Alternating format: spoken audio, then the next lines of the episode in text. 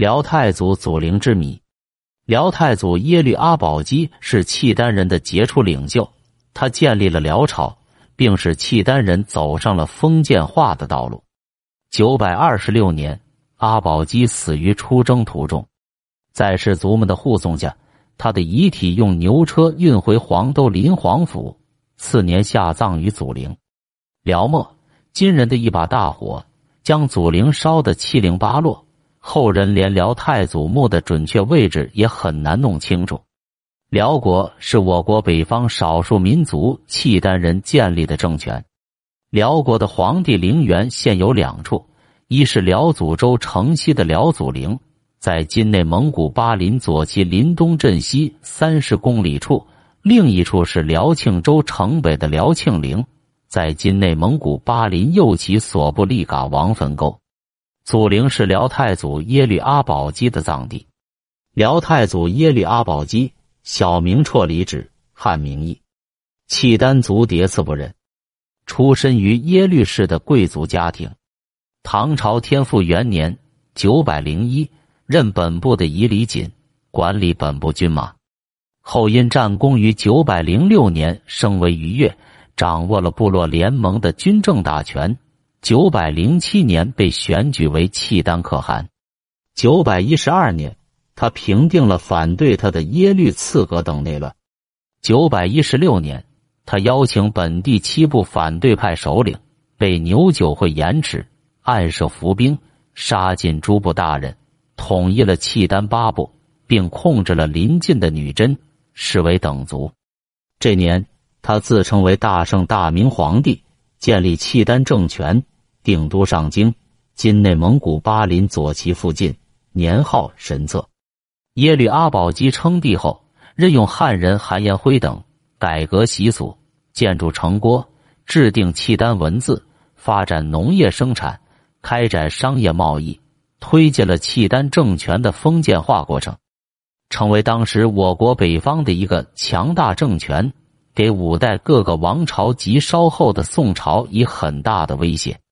九百二十六年正月，耶律阿保机统兵攻灭了渤海国，并将它改名为东丹国，派太子耶律倍镇守。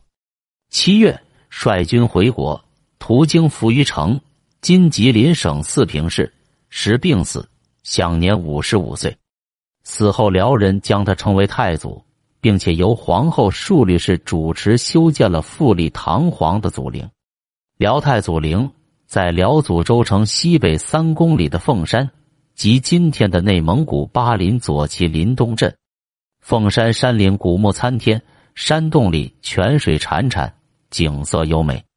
一道宽约七十米的山口为陵园的天然门户，两旁是悬崖峭壁，这儿就是人们常称的黑龙门。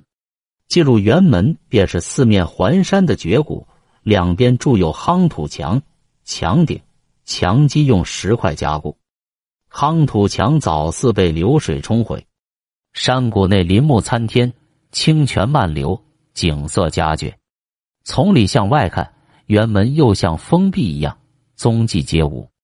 作为皇陵，其山光水色和历史人文景观有机的融为一体，可谓天设地造，独一无二，使人们在瞻仰一代枭雄的丰功伟业之时。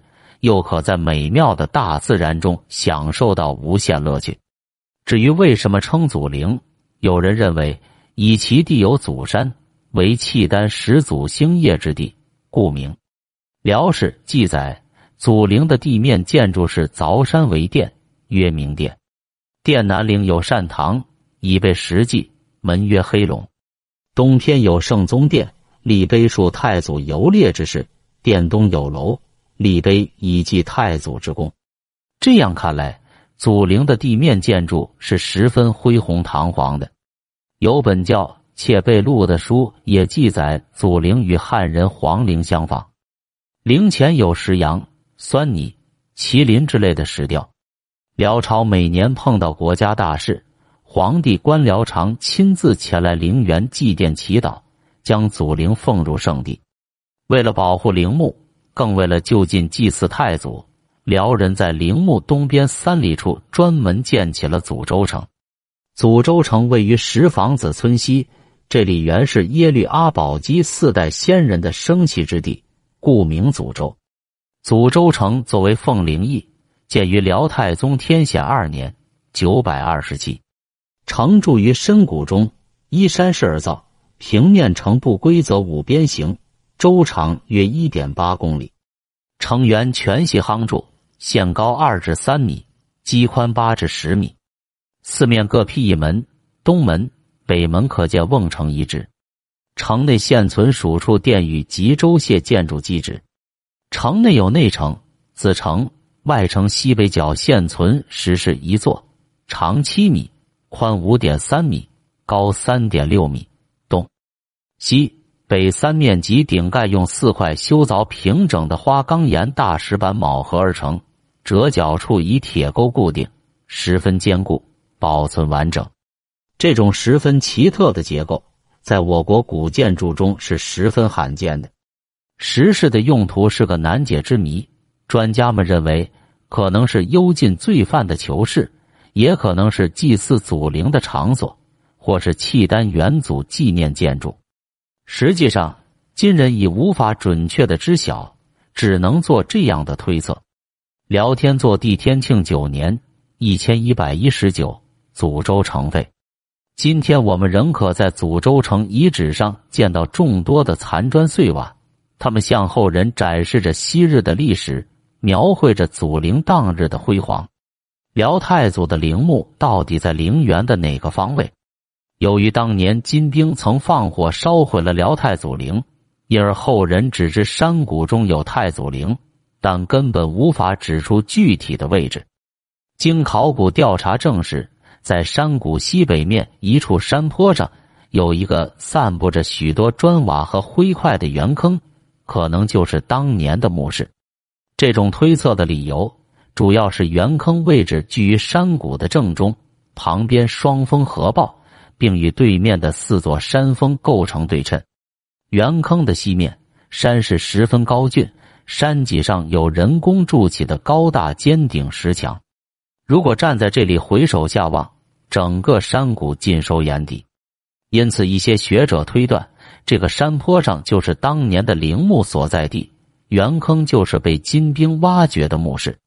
这种推测应该是比较可信的，但说到底已无法具体证实了，成为留给后人的一大谜案。祖陵在金代遭受严重破坏，地面建筑焚毁殆尽，红丽的建筑全部变成了废墟。现在陵园四周散布着的砖瓦、断碑、石块等。就是当时金人施暴所致。陵墓山坡下有一片很大的平地，散布着享殿遗址和遗迹，其中有一个很一经一致的雕花覆盆石柱处。祖陵地宫墙身遗迹已暴露地面，在丛林涧沟中还有一具石翁众，其头部和右臂残缺，身穿箭袖窄袍，腰束带，中结双纽，两手交叉，左手握住右腕。背脊拖出一条长辫，表情自然，衣纹流畅。其雕刻艺术在中原传统文化的基础上，明显的带有契丹民族的古朴风格。此外，在谷口两侧还有建筑遗址多处。东侧小山顶有石雕大龟夫一个，在碑夫附近发现的残碑上刻有秀丽的契丹文，这是研究契丹历史的重要资料。